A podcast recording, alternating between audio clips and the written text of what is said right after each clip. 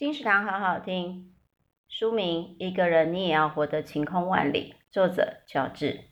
你还记得自己当时曾经一个人的勇敢？你一个人上学，一个人骑车，一个人出国，一个人做过好多事。你那个时候的一个人很快乐，跌倒了很快就爬起来。也许这条一个人的路的开始，并不是出于我们的自愿，也只有当我们真的走过，才会明白这场辛苦原来是福不是祸。是这趟辛苦的旅程，才让我们的生命后来有了更多的可能。你最后终于拿回来的一个人的勇敢，你会永远都放在心上。在接下来两个人的世界里，也依然拥有一个人的独立。就算再回到一个人，也依然可以自在坚强。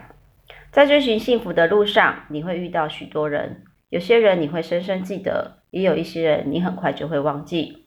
你也许会忘记我。可是，请记得我们曾经彼此分享的四十二个关于幸福的叮咛。